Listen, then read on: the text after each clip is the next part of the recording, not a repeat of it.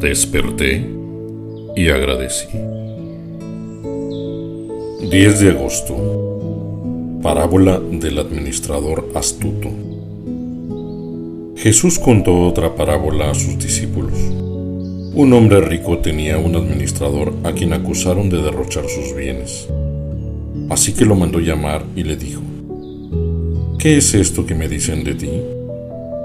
Rinde cuentas de tu administración porque ya no puedes seguir en tu puesto. El administrador reflexionó. ¿Qué voy a hacer ahora que mi patrón está por quitarme el puesto? No tengo fuerzas para acabar y me da vergüenza pedir limosna.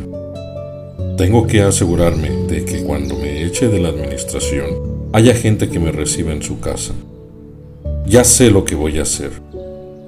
Llamó entonces a cada uno de los que debían algo a su patrón. Al primero le preguntó, ¿Cuánto le debes a mi patrón? Cien barriles de aceite, le contestó él. El administrador le dijo, Toma tu factura, siéntate enseguida y escribe cincuenta. Luego le preguntó al segundo, ¿Y tú, cuánto debes? Cien bultos de trigo, contestó. El administrador le dijo, Toma tu factura y escribe ochenta. Pues bien, cuando el patrón se enteró, elogió al administrador de riquezas mundanas por haber actuado con astucia. Es que los de este mundo, en su trato con los que son como ellos, son más astutos que los que han recibido la luz.